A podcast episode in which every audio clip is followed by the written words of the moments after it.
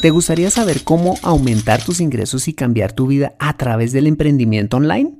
Bueno, pues aprendamos de Joan Boluda y su libro para emprendedores en 100 años, todos muertos. A por ello.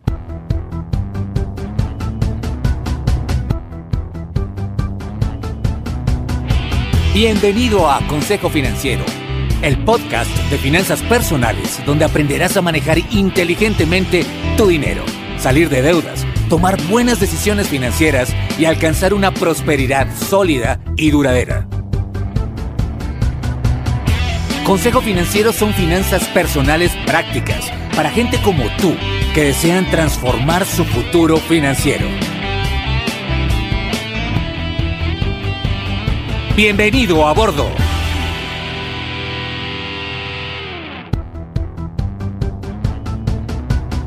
Hola, ¿qué tal? Soy Fernando Fernández y esto es Consejo Financiero, tu podcast, tu programa de finanzas personales en el que aprenderás a manejar inteligentemente tu dinero, a salir de deudas, a tomar buenas decisiones financieras y los principios para alcanzar una prosperidad sólida y duradera. Como bien lo sabes, tener educación financiera no es algo exclusivo para los gurús en finanzas. No, todo lo contrario, es algo que está a tu alcance y que te ayudará a lograr tus objetivos de vida. Si eres conductor de limusina, intérprete, escritor de novelas, ingeniero de software o cualquiera que sea tu profesión, tarde o temprano necesitarás saber administrar correctamente tu dinero.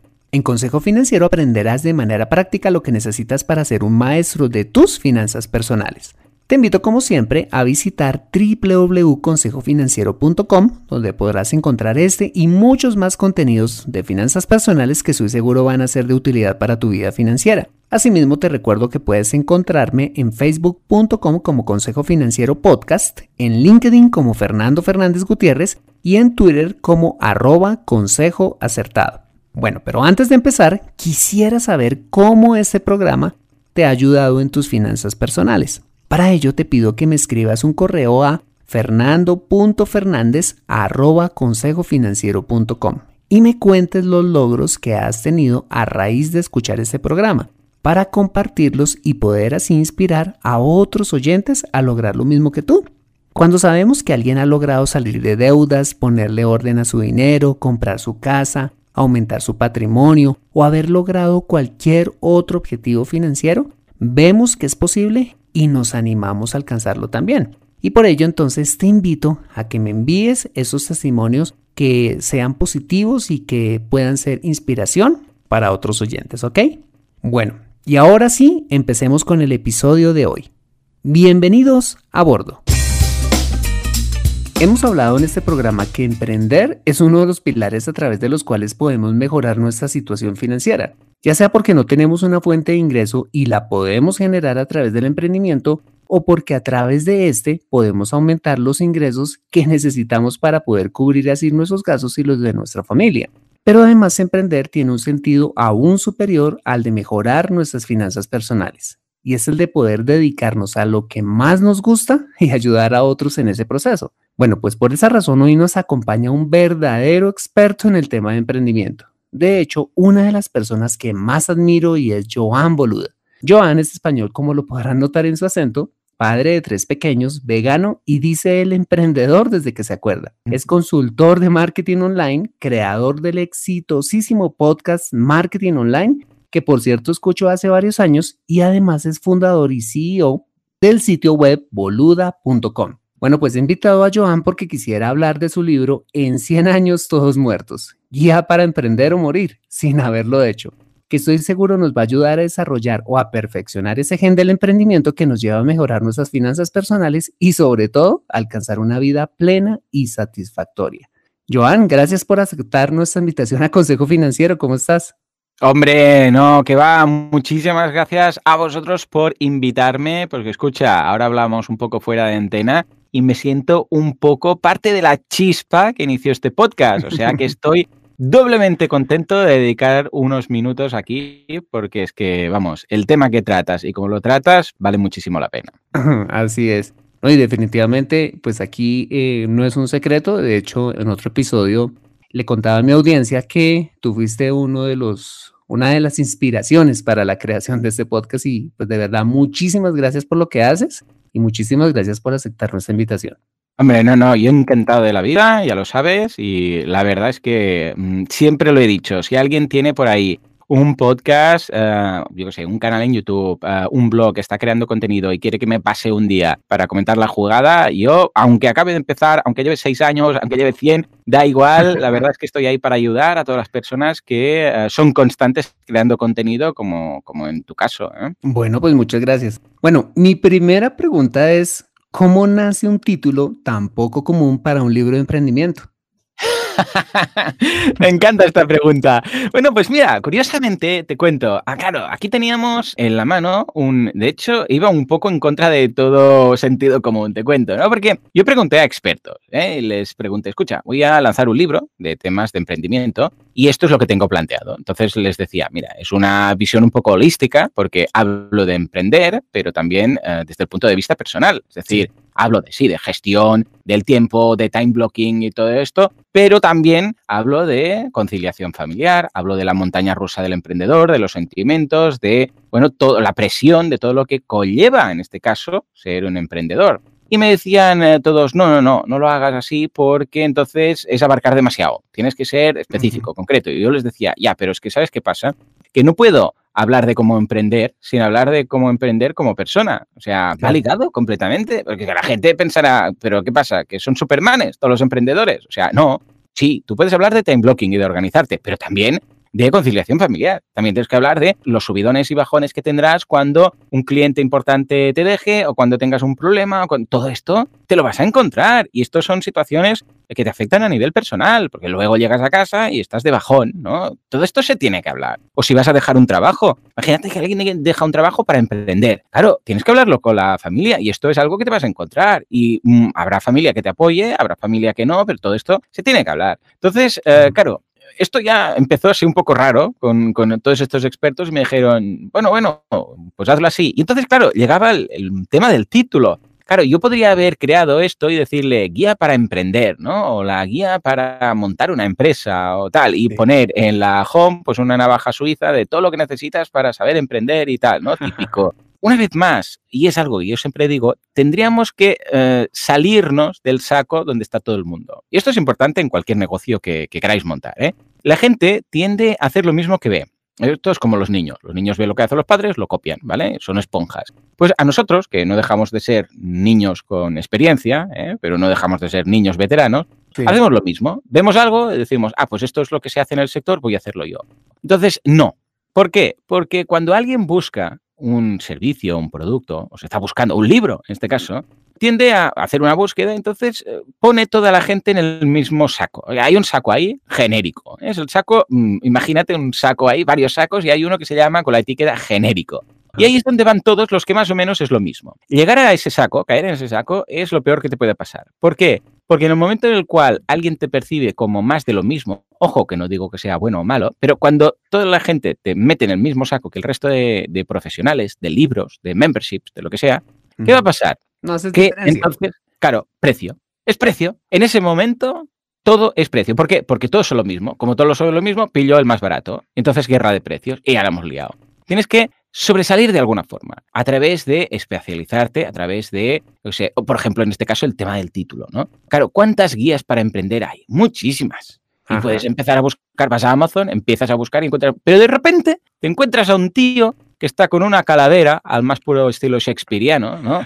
Y es, claro, en 100 años todos muertos y te lo encuentras en la sección de emprender guía para emprender o morir y dices, ¿esto de qué va? ¿no? Entonces lees el prólogo y ahí, ya, a ver, ya has ganado un poco el interés. Luego, evidentemente, lo que tú ofreces en el índice y en, la, en el resumen, en la contraportada, en el prólogo, debe ser importante, porque, o sea, debe ser de calidad y todo el contenido, pero esto ya se supone que el contenido es de calidad, ¿vale? Porque puede ser que lo mire y diga, ah, no, esto no me interesa, pero al menos ya te has ganado el hecho de, ostras, este es un poco distinto, ya no estás en el mismo saco del resto. Eh, y de ahí viene el, título y la portada tan significativa que aparezco yo ahí. Eso no se sabe, pero eso en un cementerio. La foto la rodamos en un cementerio. ¿Por qué? Porque el título básicamente hace la llamada a la gente que, hey, mm, en 100 años, todos los que estamos escuchando este podcast, mm, todos muertos, ¿vale? Es decir, que mm, simplemente haz lo que quiere no lo que la gente espera de ti. Esto es el mensaje. Yo mi libro lo empiezo hablando de otro libro, que es de una enfermera que era que trabajaba en una planta de enfermos terminales, ¿vale? Entonces, les, gente que le quedaba horas de, vida, días de vida, y ellos lo sabían. Entonces, eh, hizo un libro reuniendo eh, básicamente de qué se arrepentían no haber hecho o haber hecho a lo largo de su vida. Claro, la sinceridad de esta gente es brutal, porque es gente que sabe que va a morir en breve y les da igual, o sea, son súper sinceros. Y la más la que más se repetía en todos los casos era no haber hecho lo que yo quería. Yo quisiera haber hecho esto, pero no lo hice. Yo quisiera haber hecho esto otro, pero no lo hice. ¿Por qué? Porque de mí se esperaba pues, que trabajara aquí, que hiciera esto, que hiciera lo otro. Y como se era lo que se esperaba, pues eh, por inercia es lo que hice. Y de ahí ese título tan, tan raro, tan distinto, ¿no? Para llamar un poco la atención a ese carpe diem que todos tenemos.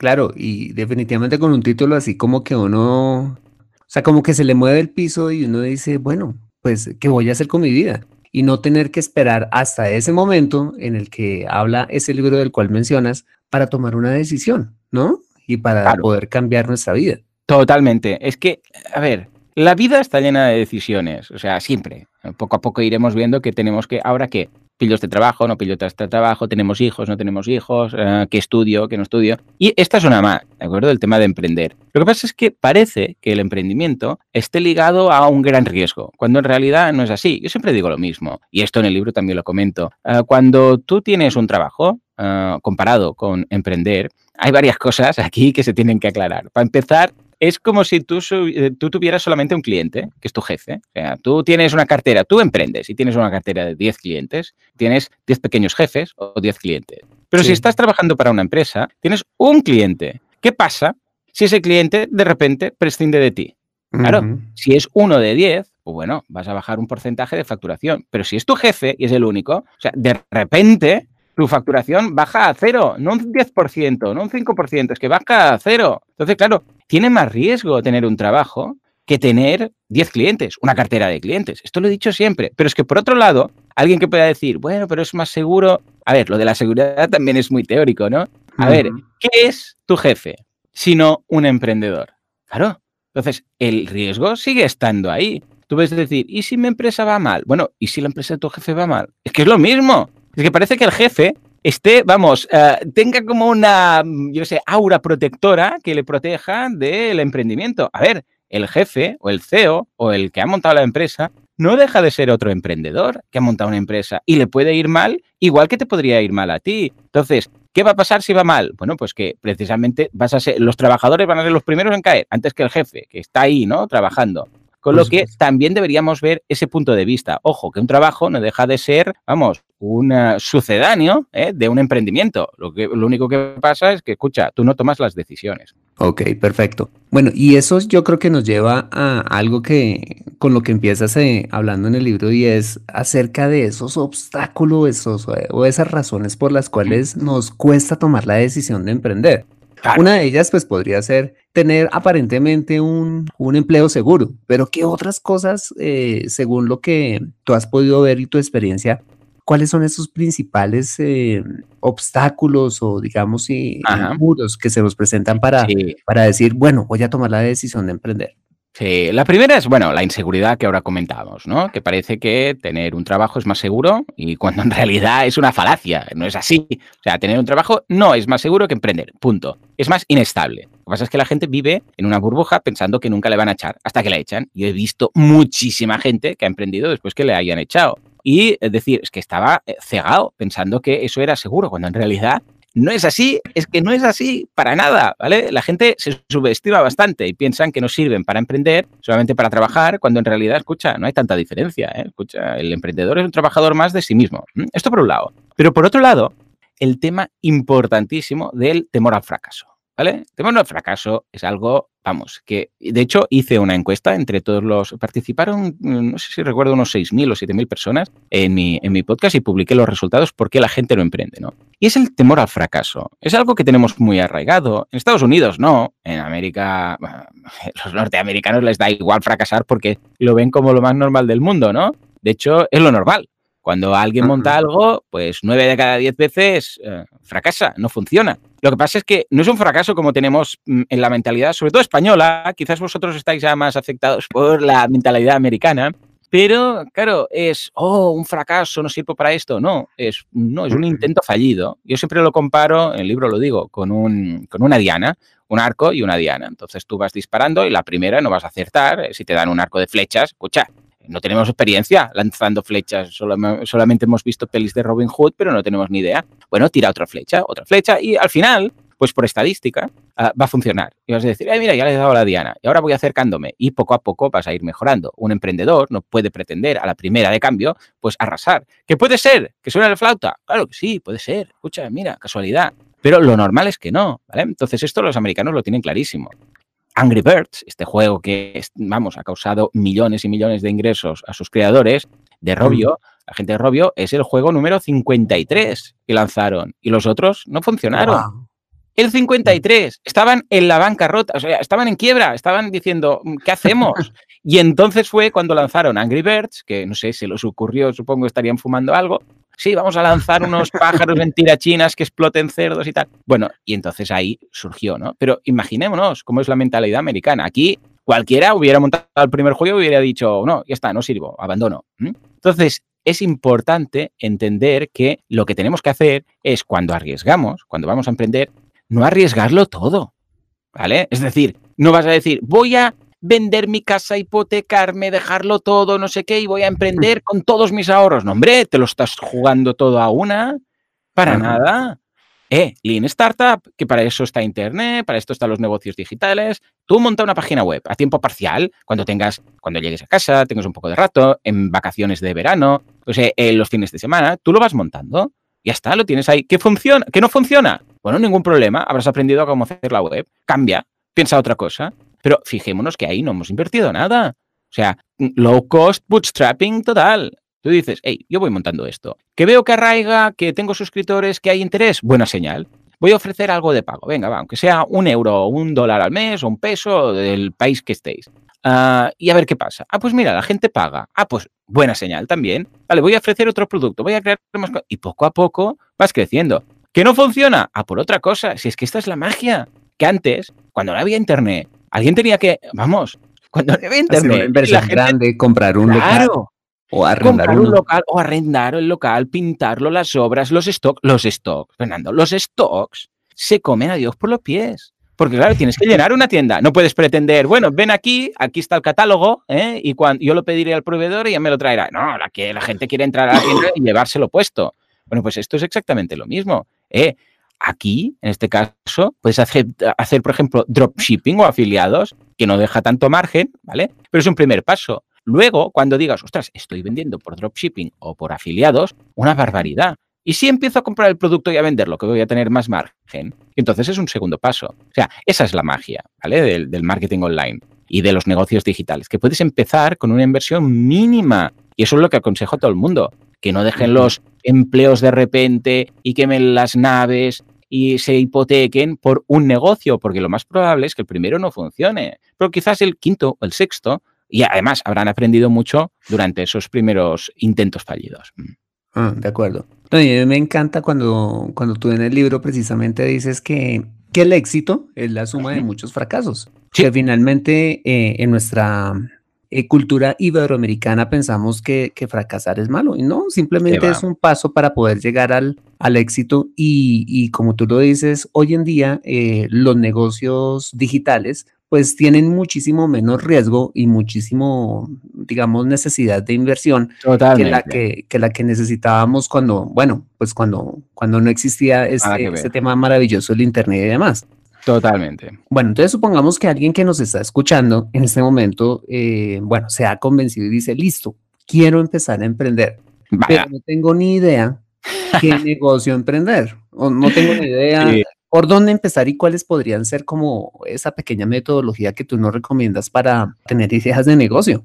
Totalmente. Esto es de, mira, normalmente cuando alguien pide una sesión conmigo y tal, es o porque no tiene idea o porque no sabe dónde empezar. O sea, tiene la idea de negocio, quiero hacer esto, pero quiero, a ver, ¿por dónde empiezo, no? Pero lo más común es eh, que dices, quiero emprender, pero no, o dicen que no son buenos en nada, ¿eh? esta también es una opción, o es que yo no sé hacer nada, o es que no tienen la idea, ¿no? Quizás tienen un, yo sé, un finiquito, unos ahorros, algo y quieren empezar y no saben en qué. Entonces yo siempre digo lo mismo, tenemos que tener el chip emprendedor. De hecho, tengo un, episodio del podcast, ya te lo pasaré por ahí si lo quieres enlazar luego, que, hablo de cómo detectar ideas de negocio. ¿eh? Lo primero es detectar ideas de negocio. Y hay muchísimas formas de detectar ideas de negocio. En la guía del emprendedor hablo de ellas.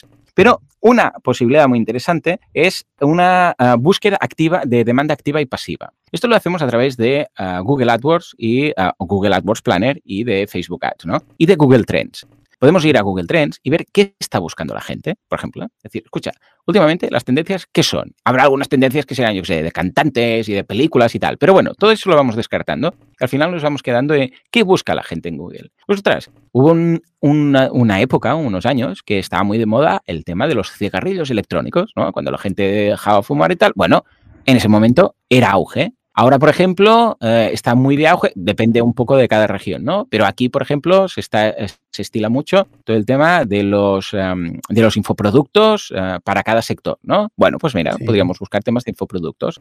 Temas de, da igual, ¿eh? Hay muchísimos y cada uno debe buscar en su sector. Entonces, lo que yo diría es, eh, pensad qué sabéis hacer o qué os gusta jardinería, igual, mira, yo sé mucho sobre jardines y tal, o yo sé mucho sobre yoga, o yo soy entrenador personal. Y buscad sobre esos servicios que vosotros conocéis, ya sea por hobby o sea porque realmente, escucha, lo he estudiado y tengo unos conocimientos y tengo unos estudios de esto, y buscad a ver qué posibilidades habría. Esto está genial en ese sentido. Otra forma muy mm, interesante de encontrar ideas de negocio es echar un vistazo al tema de franquicias. O sea, hay revistas, hay páginas web, hay de todo, hay portales sobre franquicias. Mirad los que están funcionando más. Normalmente estas páginas web tienen un apartado de ver las mejores o las que tienen más franquiciados, ¿no? Buscad esas, no, no para abrir una franquicia, que hombre, también sería una posibilidad, ¿eh? decir, escucha, mira, yo pillo una franquicia, como ya sé que me van a dar la tecnología y tal y cual, y tiro de esto, ¿vale? Pero si no, para montar tu propio negocio, dices, ostras, mira, es que veo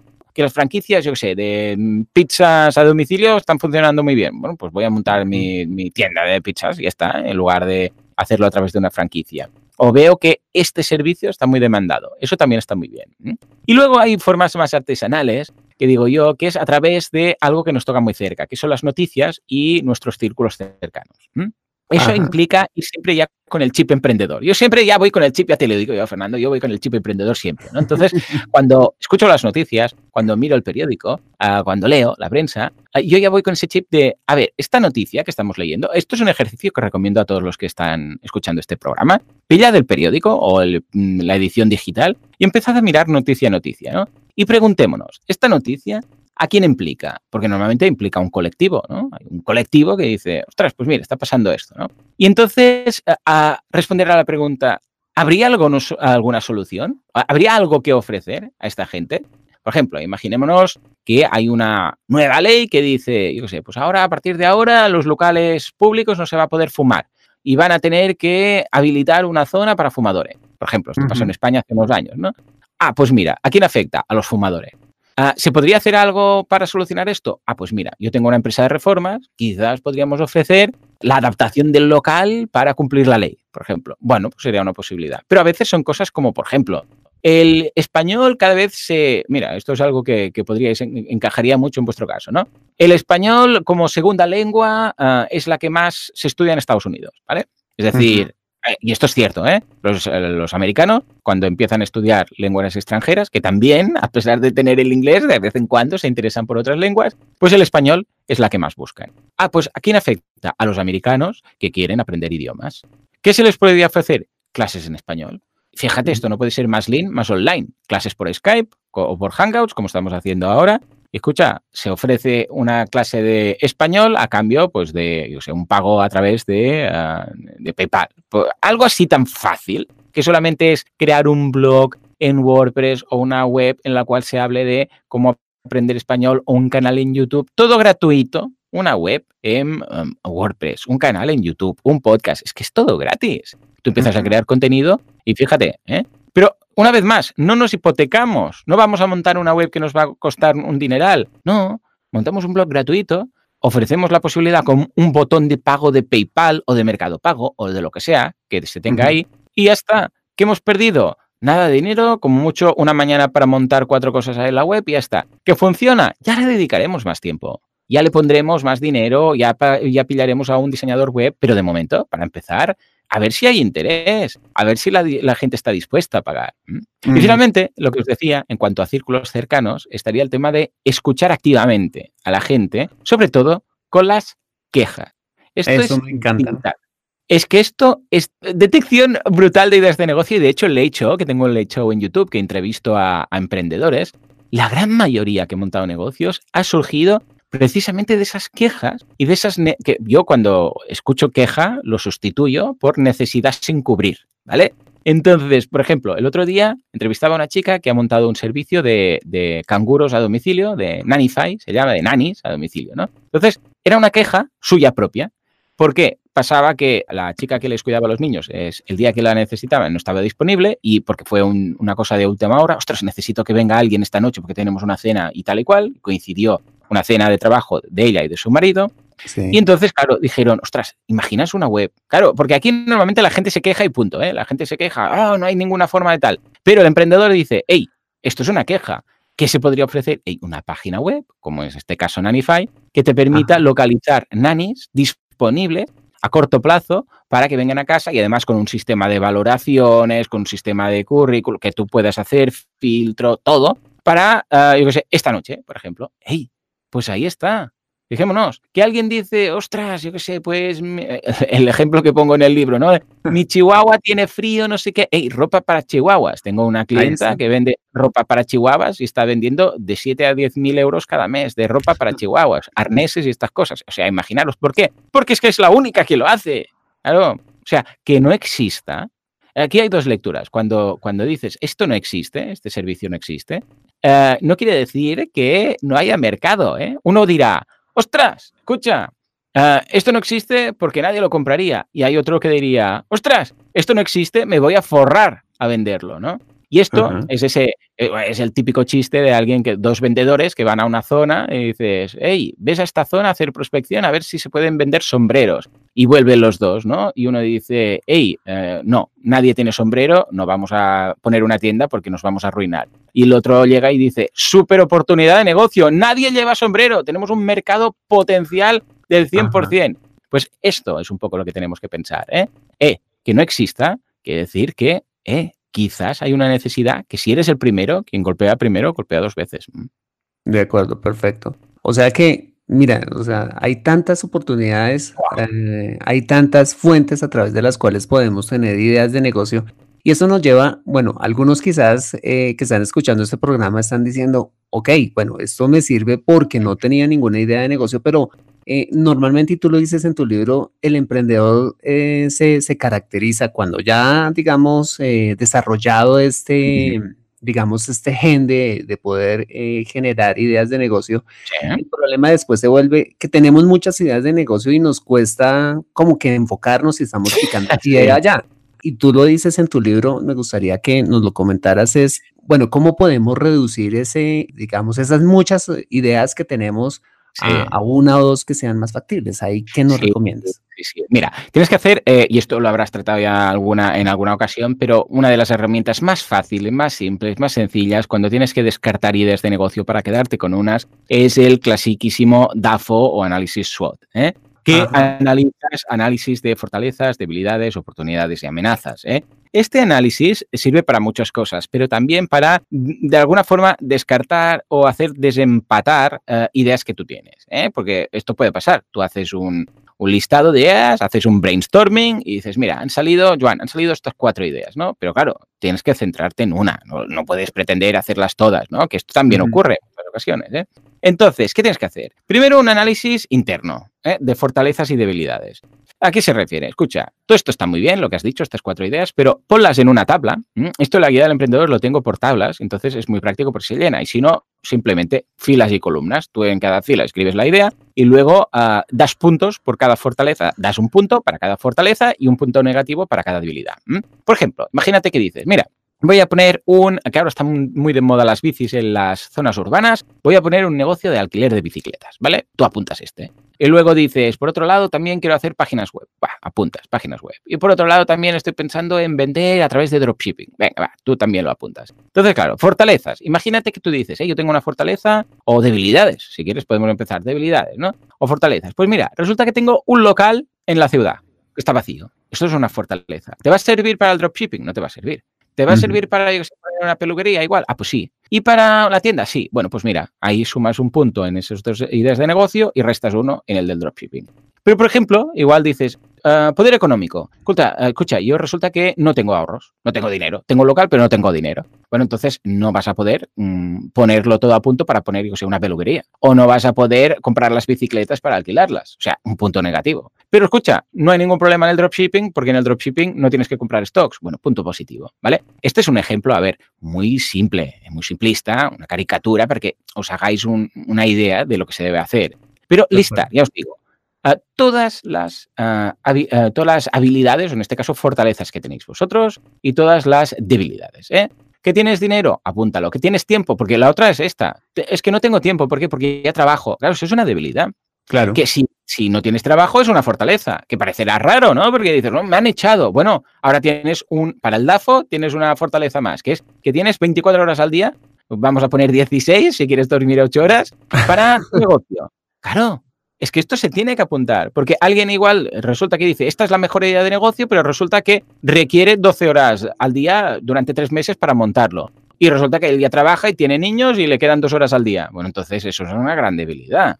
Entonces, hacer esto, ir apuntando todo, todo, todas las fortalezas que se os ocurra, todas las debilidades y de cada idea de negocio que tengáis, punto positivo o punto negativo. Y al final, os va a quedar un, sumatorio. va a decir, pues mira, esta idea tiene 23 puntos o tiene 15 y esta otra menos 4 y esta 5. Bueno, y esas, que son las que más puntos tienen, son las que yo personalmente, por eso digo, no hay una fórmula eh, mágica porque cada uno tiene sus peculiaridades. Pero eso es lo que yo haría. Esto en cuanto al análisis interno de fortalezas y debilidades. Pero luego se repite lo mismo en ah, oportunidades y amenazas. ¿A qué me refiero en esto? A ver, el análisis interno depende de vosotros. Pero el análisis externo ah, depende, a ah, lo que afecte ahí, afectará a todos por igual. Es decir, tú puede ser que tengas 16 horas disponibles al día, pero eso no tiene nada que ver con lo que puede hacer un competidor, que quizás tiene más o menos. Tú puedes tener dinero y el competidor puede o no tener dinero. Tú puedes tener un local y el competidor puede tener o no el local. Es decir, que no nos afectan todos por igual. Pero, pero las oportunidades y amenazas son muy, muy importantes porque afectan a todos. Por ejemplo, el precio de un local en, yo qué sé, la calle comercial de la ciudad es alto. Claro, eso es una, eso es una amenaza, porque dices, ¿cómo voy a pagar yo este? O, por ejemplo, vamos a suponer una, para no ver amenazas, una oportunidad. Resulta que va a salir una nueva ley que va a admitir, por ejemplo, esto ha pasado en muchos países, ¿no? Leyes que han permitido la venta para consumo propio de cannabis. Esto ha pasado en muchos países, ¿no? Y eso no es una gran oportunidad. Y ojo, esa oportunidad está ahí para todos de repente es, ostras, puedo poner una grow shop y puedo vender ah, pues este tipo de plantas, uh, complementos para el cultivo de las plantas para consumo propio. Esto es una oportunidad que la tiene todo el mundo. Entonces, ¿qué tenemos que hacer? Buscar oportunidades para convertirlas en puntos fuertes. Decir, hey, pues escucha, resulta que hay esta posibilidad que hasta ahora no existía porque no hay ninguno. O una oportunidad puede ser, hey, en mi barrio no hay panadería. Anda, mm. Y cuando alguien tiene que comprar el pan, se tiene que ir a otro barrio. Ey, oportunidad está ahí para todo. Claro. ¿Qué tenemos que hacer? Convertirla en nuestra fortaleza. ¿Cómo? Montándolo lo primeros. En el momento que nos convertimos en la panadería de referencia, ¿eh? estoy poniendo ejemplos muy simples, pero para que lo veáis ilustrativo, de una forma ilustrativa, ¿no? Ah, en el momento en el cual somos la primera, todos van ahí, porque son, vamos a ser la de, de referencia. Esta es la, la clave, ¿eh? buscar también puntos fuertes eh, y puntos negativos. Por ejemplo, si tú montas, yo sé, una panadería, alguien que haga una competencia va a ser alguien que lo tiene relativamente difícil. ¿Por qué? Porque tiene que hacer una inversión importante. Tiene que poner el horno, tiene que poner tal, tiene que poner cual. Escucha, pues eso es un punto fuerte. ¿eh? amenazas. Si, por ejemplo, tú montas un negocio que es fácilmente copiable. Por ejemplo, el tema de los afiliados. Voy a poner una web que voy a hablar de afiliados de hosting está muy bien, pero amenazas. que copiar esto es Es mm, Muy un fácil. trabajo de una mañana, de media mañana. Copia una web, habla de hosting, coloca el enlace y miles de, de estos hay. Entonces tienes también que apuntar todo esto.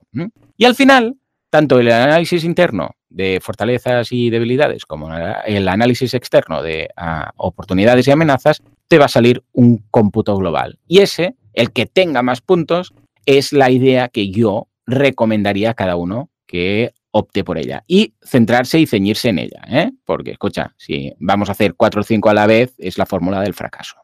Ok, perfecto, bien.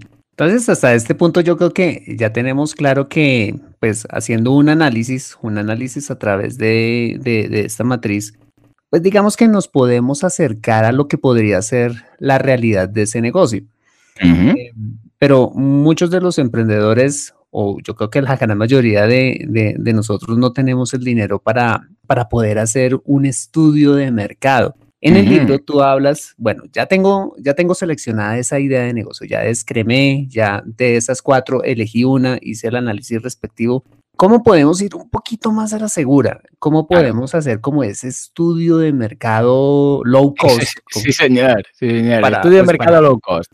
Ah, son herramientas gratuitas que tenemos todos a nuestra disposición para ver ah, cuánta demanda activa y pasiva tenemos. Básicamente, ¿a qué me refiero? Google Trends. Tú has dicho, hey, voy a poner, yo qué sé, clases de yoga online, ¿vale? Porque encaja con lo que yo sé hacer, que son pues, clases de yoga, además lo puede hacer desde casa, con Hangouts y tal. Vale. Busca a Google Trends. ¿Alguien está buscando esto? Ah, pues mira, tantas personas, tantas búsquedas, o, o igual dices, ostras, pues mira, en español no lo busca nadie, pero en inglés Uh, online courses o uh, yoga tutorials. Eh, oh, ostras, pues resulta que sí, que lo buscan. Bueno, pues busquemos cuántos. Luego, otra herramienta también gratuita es Google Keyword Planner. Uh, Google Keyword Planner nos dice no solamente la tendencia, sino cuánta gente lo está buscando. Te dice 4.200 búsquedas mensuales de promedio. Y te dice, pues mira, en enero hubo tantas, en febrero tantas, en marzo tantas. Lo redondea, pero te haces una idea de cuánta gente lo está buscando activamente. Si tú eres capaz de posicionar o pagar un anuncio para salir el primero en eso, calculas una conversión de un 1% y ya puedes empezar a hacer números de si esto sale a cuenta o no. Luego también tenemos, aparte de Google Ad Planner, las audiencias de Facebook. Tú vas a Facebook, haces como si fueras a, crear una campaña de anuncios, no hace falta que la crees, simplemente haces los primeros pasos y te va a decir cuánta gente en tu zona geográfica o a nivel mundial eh, le gusta el yoga. Y de ahí cuántos, por ejemplo, Ah, son compradores online. Y tú puedes ir filtrando y al final te queda un número. Le dices, a ver, quiero gente que sean, por ejemplo, ah, mujeres que tengan hijos, que tengan de 40 y 55 años, porque es mi target, que les guste el yoga y que además compren online. Esto lo puedes filtrar a través de Facebook y te dice cuánta gente te queda. Te dice, pues mira, han quedado, no mm, sé, 20.000 personas. ¿Vale? Ese es tu público. O sea, ahora a partir de aquí calcula una tasa de conversión vamos a poner un 1% para no, pillar, ah, para no pillarnos los dedos. Y eh, pues esta es la gente que está eh, más o menos podrá convertir tu página web, suponiendo evidentemente que la página web esté bien. ¿eh? Ah, ya está. Entonces ahí lo tienes. Y son herramientas gratuitas. Están a nuestra disposición. Nuestros abuelos hubieran dado un brazo para tener esta posibilidad. claro, es que fíjate, es que tienes de todo. O sea, que este pequeño estudio de mercado ya te dice muy claramente si habrá porque al final siempre lo mismo, ¿eh, Fernando, es, hey, ¿habrá suficiente gente dispuesta a pagar este servicio? Si ves que hay una masa crítica de mercado de demanda activa y pasiva mínima, adelante, porque tiene muchos números de salir. ¿Mm? Ok, perfecto, listo. Entonces ya tomamos la decisión y nos vamos a lanzar al agua. Tú en el libro hablas acerca de unos pasos que son crear, crecer y monetizar. Efectivamente, sí, sí, sí, sí. ¿Cómo es eso? Cuéntanos un poquito. Crear, crecer, monetizar. Primero de todo, tenemos que crear un producto mínimo viable. Dentro del, crear hay el Lean Startup. ¿eh? Dentro de esa C hay el Lean Startup. ¿Qué quiere decir? Empieza, pero lo que decíamos antes, sin arriesgar mucho. Escucha, empieza con una web, con una web gratuita, si quieres, un blog, ah, un botoncito de PayPal, de donaciones o de contratar algo y ya está. Simplemente no hace falta que te compliques mucho. Si quieres montar un WordPress con WooCommerce, montas un WordPress con WooCommerce. Si quieres montar un membership site, lo montas. Pero lo mínimo que tienes que crearlo, porque es que si no lo creas, poco vas a hacer. Y luego tenemos el crecer. El crecer básicamente es, hey, está muy bien que yo haya creado esto, pero me tengo que dar a conocer. O sea, lo que no puedo pretender es montar esto y que llegue la gente eh, por sí sola. Tienes que crecer en cuanto a comunidad. ¿Cómo? A través de un podcast, a través de un canal en YouTube, a través de un blog que tú vayas escribiendo, a través de redes sociales, pero tienes que crecer. ¿Por qué? Porque al final la monetización, que es el tercer paso, el de monetizar, siempre es lo mismo. Es que esto es casi que matemático, no es matemático puro porque a veces es un poco más, un poco menos, pero es una, lo que se llama la conversión. Tú vas a tener una conversión. Y esta conversión, habitualmente, para que os hagáis la idea, eh, hay casos extremos, pero va del 1 al 5%. ¿Vale? O sea, el 99% de la gente es más cercano al 1 que el que del 5, ¿eh? Una conversión del 5% es muy alta. El 99% de la comunidad que te escucha no va a convertir. No va a convertir. Van a escucharte, van a estar interesante, pero no va a convertir. Pero el otro 1% es el, no vale decir, ah, pues entonces me rindo. No, porque la gracia es que puedes vivir con el 1% o con el 2%, con esa gente que tú conviertes, en este caso, escucha, puedes sacar tu sueldo, puedes montar tu empresa. Y esto lo veo yo cada día. Es que lo veo cada día. Miro los analytics de mis clientes cada día y las conversiones que tienen es del 1, 2, 2,5. Está ahí. Pero no se deprimen por el 98%. Dicen, ah, qué bien, escucha, un 1%, un 2%. Pero claro, para que esto funcione, ¿qué tienes que hacer? Crecer. Crecer en cuanto a comunidad, en redes, en suscriptores, en gente que siga tu newsletter. ¿Por qué? Porque cuando toda esta gente que te sigue, a ver, la idea es crecer de una forma correcta y de una forma eh, legal, por decirlo así, de una forma, bueno, orgánica. Porque si creces a base de comprar eh, vendedores, ah, digo, audiencia, y uh, comprar tantos seguidores en Facebook, esto no sirve de nada. Queda bien para la galería. Pero realmente estos comprados nadie te va a comprar. Entonces puede ser que tengas una audiencia de 1000 ah, que sea mucho mejor que una audiencia de 100.000 porque el de 100.000 los ha pagado sí, quedará muy fashion tener ahí 100.000 seguidores. ¿Para qué los quieres si no te van a comprar? Entonces tu, tu tasa de conversión va a bajar en picado al 0,001. No tiene sentido. Entonces lo que sí es, escucha, voy a crecer y aunque sea una pequeña comunidad, ya está, ya es lo suficiente. ¿Por qué? Porque a diferencia de lo que pensamos, no necesitamos una gran comunidad para, para vivir de ella. Nosotros, con que tengamos, eh, y esto lo vemos en Patreon cada, cada vez más, ¿no? en redes como Patreon, hay gente que vive de crear vídeos o podcasts o contenido en Patreon que tiene una comunidad de 200, 300, 400 personas que le pagan un poquito cada mes. ¿Eh? No hace falta 5.000, no hace falta 500.000. Es que una pequeña comunidad, vamos, es más que suficiente para, a ver, no digo ser, hacerte millonario, pero sí, escucha, ¿sabes qué? Tengo mi sueldo a través de lo que hago desde casa, conectado con el ordenador, y me saco mi sueldo. Y quizás, pues mira, voy creciendo poco a poco y dentro de un tiempo contrataré a alguien a media jornada para que me ayude un poco y tal. Esto es lo que es fácil. Ah, a partir de aquí, ya como lo lleves y cómo lo conduzcas para el futuro es distinto, ¿no? Pero crear, crecer, monetizar es el camino más estable y seguro, sin duda. De acuerdo. Y tú hablas en el libro que monetizar finalmente es lo más fácil de todo, que realmente mm. lo difícil está es en el crecer, ¿no? Totalmente. ¿cuál podría ser como la, la fórmula para poder crecer? Eh, acá estamos hablando de marketing de contenidos, que es dar gratis, dar gratis para poder conseguir una audiencia y a través de esa audiencia en el futuro poderlo monetizar. Ahí, ¿qué nos podrías decir acerca de eso? Sí, sí, a ver, ah, el marketing de contenidos es vital. ¿Por qué? Porque la gente te va a seguir si lo que tú eh, cuentas es interesante. Eh, tienes que ponerte en el papel del otro. Es decir, ¿tú a quién sigues? Imagínate que hay dos personas, ¿no? Una que comparte pues, eh, estos contenidos, pero se calla ciertas cosas porque los utiliza para él, y otra que eh, lo cuenta todo. También lo que utiliza y tal. ¿Tú quién vas a seguir? Ah, que lo cuenta todo, ¿no? dices, ostras, pues esto. O sea, lo digo porque en muchas ocasiones la gente es eh, reacia a contar ciertas cosas y ciertas prácticas y ciertas técnicas, pero dicen, ala, es que yo soy el único que lo sé, si lo cuento. A ver, no eres el único, o sea, despierta. ¿Realmente te piensas que eres el único que sabes un secreto con Internet hoy en día? Y segundo, que tú quién seguirías, el que cuenta los secretos o el que no, el que los cuenta. Pues escucha, crea contenido, porque si no lo vas a hacer tú, lo, vas a, lo va a hacer otro, ¿vale? Y luego, fíjate que estas personas que te van a seguir, si te siguen es porque les interesa lo que tú cuentas. Entonces, lo que simplemente debes hacer es un modelo freemium de contenido. Una parte gratuita, que dices, por ejemplo, pues mira, yo, por ejemplo, yo en el podcast, ¿no? Yo en el podcast os cuento Ah, de, marketing online, os cuento cosas de marketing online. Pero luego los cursos, ¿vale? Que es, la barrera de pago está ahí los cursos, veis cómo hacerlo. O sea, es un screencast en el cual, un screencast, una captura de pantalla, en el cual se monta un WordPress, o se monta un WooCommerce, o se utiliza una herramienta, o sea, es paso a paso para que se vea, ¿no? Entonces, lo bueno es que ahí habrá gente que dirá, vale, yo con que me diga lo del podcast yo ya tengo suficiente, yo, yo, luego ya me espabilo. Pero habrá mucha gente también que dirá, ah, no, no, yo quiero que me explique todo del todo, que ver cómo se hace el botón que se tiene que pulsar, el no sé qué. Hay gente que se espabilará por su cuenta y hay gente que ese mm, todo el rato que decimos 1%, 2%, 3%, que te va a contratar tus servicios, comprar tu producto, apuntarse a su membership site, ¿no? Y esto es lo difícil, crear un contenido que sea suficientemente interesante para tu audiencia como para que se apunten al de monetizar. Si tú creas un contenido que estés cómodo con él, siendo tú mm, tal cual eres, sin crear personajes, sin eh, vender la moto y nada, y simplemente ofreces algo de valor alineado a lo que cuentas en tu, en tu contenido gratuito, en el contenido público, la monetización, la conversión es automática.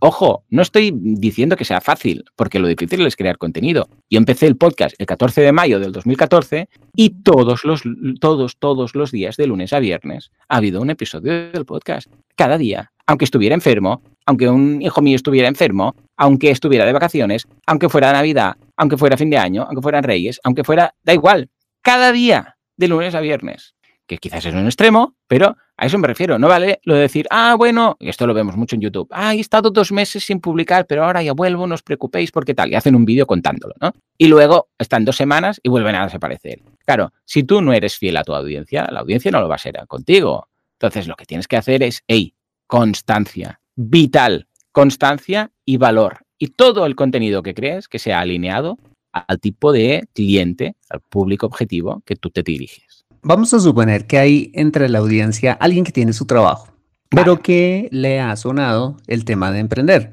Entonces, eh, en, todo este, en todo este rato eh, se ha convencido de que, de que emprender podría ser, podría ser algo interesante para, para esa persona. Y supongamos que esta persona tiene una especial, eh, un especial conocimiento en hacer pastelería, digamos. Vale. Vale. Entonces, ¿cómo podría hacer esta persona marketing de contenidos para que sea conocida y pueda empezar a vender pues, su perfecto brutal pastelería. ¿Cómo podría ser? Lo veo clarísimo. Primero de todo, análisis de la competencia. ¿Qué hay por ahí? ¿Vale? ¿Hay algo por ahí? Sí. Dices, ostras, sí, he visto en YouTube recetas, en blogs, en podcasts, está por todas partes. Vale. Solución, diferenciación tenemos que diferenciarnos. ¿A ti te gusta la pastelería? Sí. ¿Eres muy crack en hacer pasteles? Sí. Pero ¿qué pasa? Que hay mucha gente ya creando contenido sobre esto. ¿Cómo podemos diferenciarnos? ¿Cómo podemos salir de ese saco que decíamos al principio del programa? Eh, especialización. Venga, ¿en qué me puedo especializar? Vale, pues vamos a hacer, por ejemplo, repostería y pastelería vegana. Solamente para veganos. O solamente para celíacos. O solamente para gente que da igual, busca algo, algo concreto. Busca una especialización. Y quédate con esa. ¿Vale? Porque, o, o yo qué sé, o pastelería, pero sin azúcares, eh, o sana, o da igual, busca algo y especialízate en eso. Ese es el primer punto. Vale, ya, hemos, ya, hemos, ya hemos quitado, nos hemos especializado, hemos quitado competencia. Sí, sí, porque no hay ninguno que haga solamente webs de postres veganos, por decir algo. Aquí cada uno que elija su tema, ¿vale? Vale, pues ya lo tenemos. ¿Qué tenemos que hacer? Empezar a crear contenido como bestias pardas. Calendario editorial. Tú planteate, venga, voy a hacer recetas y te apuntas en un papel. Venga, vamos a hacer bizcochos, no sé qué, vamos a hacer brownies, vamos a hacer galletas, vamos a hacer... Y lo apuntas todo. Y lo calendarizas. Dices, a ver, yo puedo hacer una al día. Vale, pues venga, de, desde día de hoy hasta, yo sé, dentro de tres meses tengo 30 recetas, tengo un mes ya apuntado. O una a la semana. Bueno, pues tengo ya 30 semanas, que son varios meses. Vale, pues apúntalo todo. ¿Por qué? Porque entonces es cuando no vas a tener ese síndrome de hoja en blanco del escritor y dices, ¿y ahora yo de qué hablo? ¿no? Apúntatelo. Y a partir de aquí, cuando empieces a crear contenido, sobre todo al principio, por favor, obligado, obligadísimo, pide feedback. Cuando empiezas, pide feedback.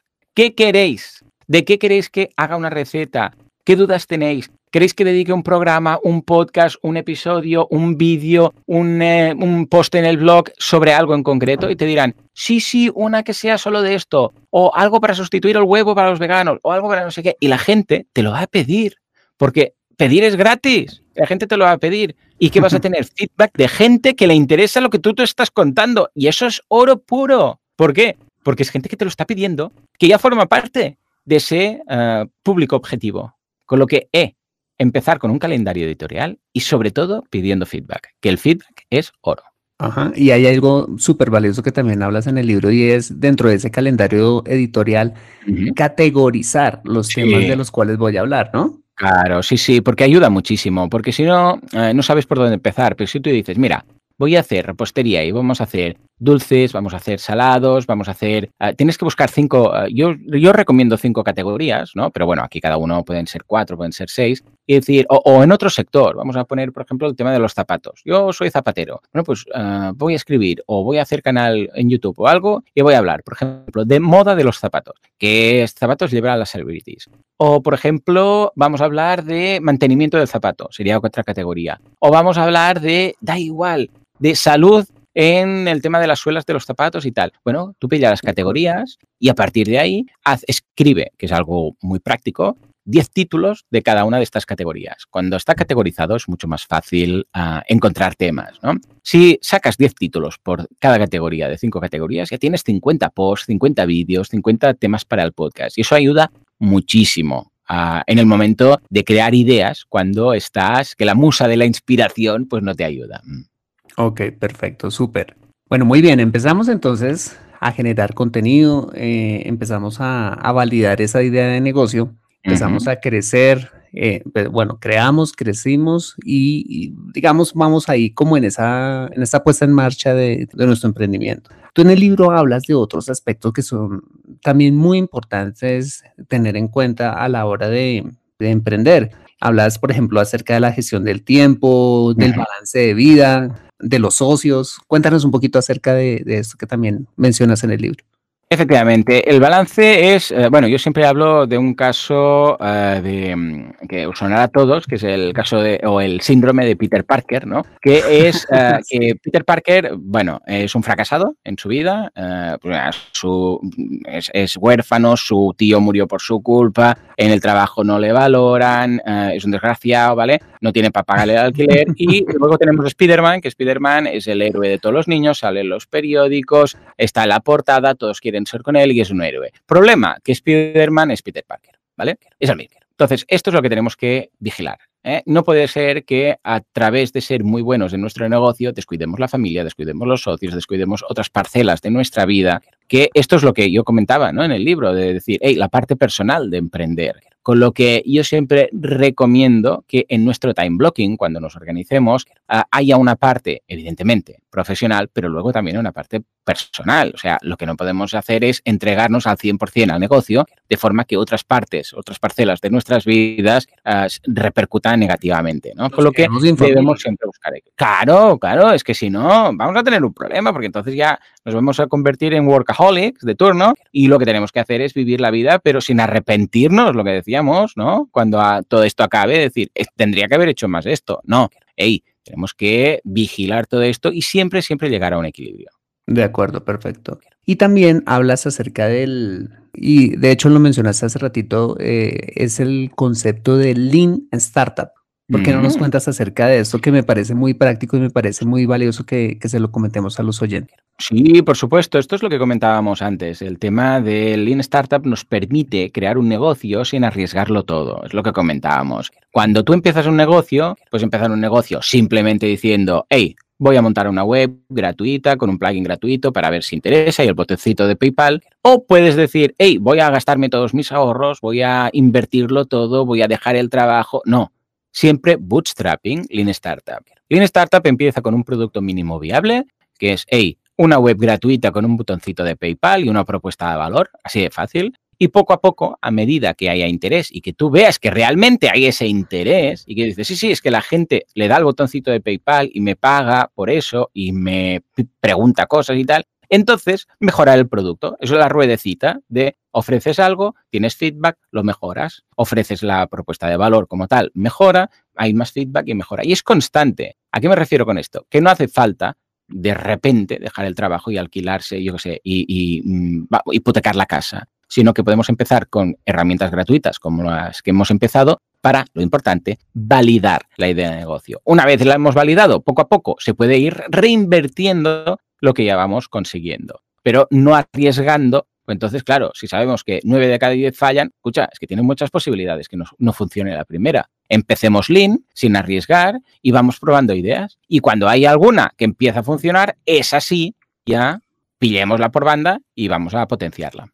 Ah, por ello. Y hay algo que me parece muy chévere en el libro que hablas acerca del producto mínimo viable como aquel que no debe ser perfecto, porque es que muchas veces cuando, y, y, entre ellos me incluyo y sobre todo cuando, cuando, cuando empecé a hacer ese podcast, siempre queremos hacer las cosas perfectas, pero tú en tu libro dices, es que el concepto de perfección simplemente es un concepto, no es algo real. Claro. Y, y quizás muchas veces o gastamos un montón de dinero en un emprendimiento o hasta que no está la idea perfectamente diseñada o supuestamente no nos lanzamos al agua.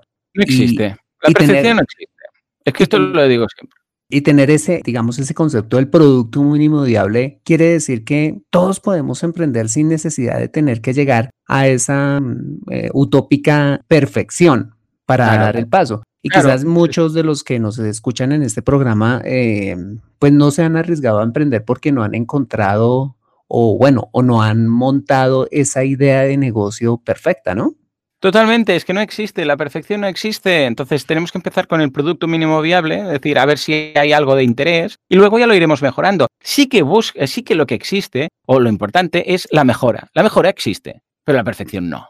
Porque es que nada es perfecto, porque es que no lo es, siempre es mejorable en algún sentido. Entonces, que no esperemos a tenerlo todo perfecto para lanzar, porque no lanzaremos nunca, por definición, es que no existe. Entonces, lancemos algo, aunque sea imperfecto, y mejoremos, que esto es lo importante. Porque la mejora es infinita, es constante, siempre hay algo que mejorar. Entonces, escucha, lanza, valida, porque si estás buscando, aunque imagínate que buscaras la perfección y la consiguieras al cabo de 20 años, ¿qué pasa? Luego lo lanzas y resulta que no hay interés. Ah, pero es perfecto. Ya, pero es que no interesa al mercado. Pero es perfecto.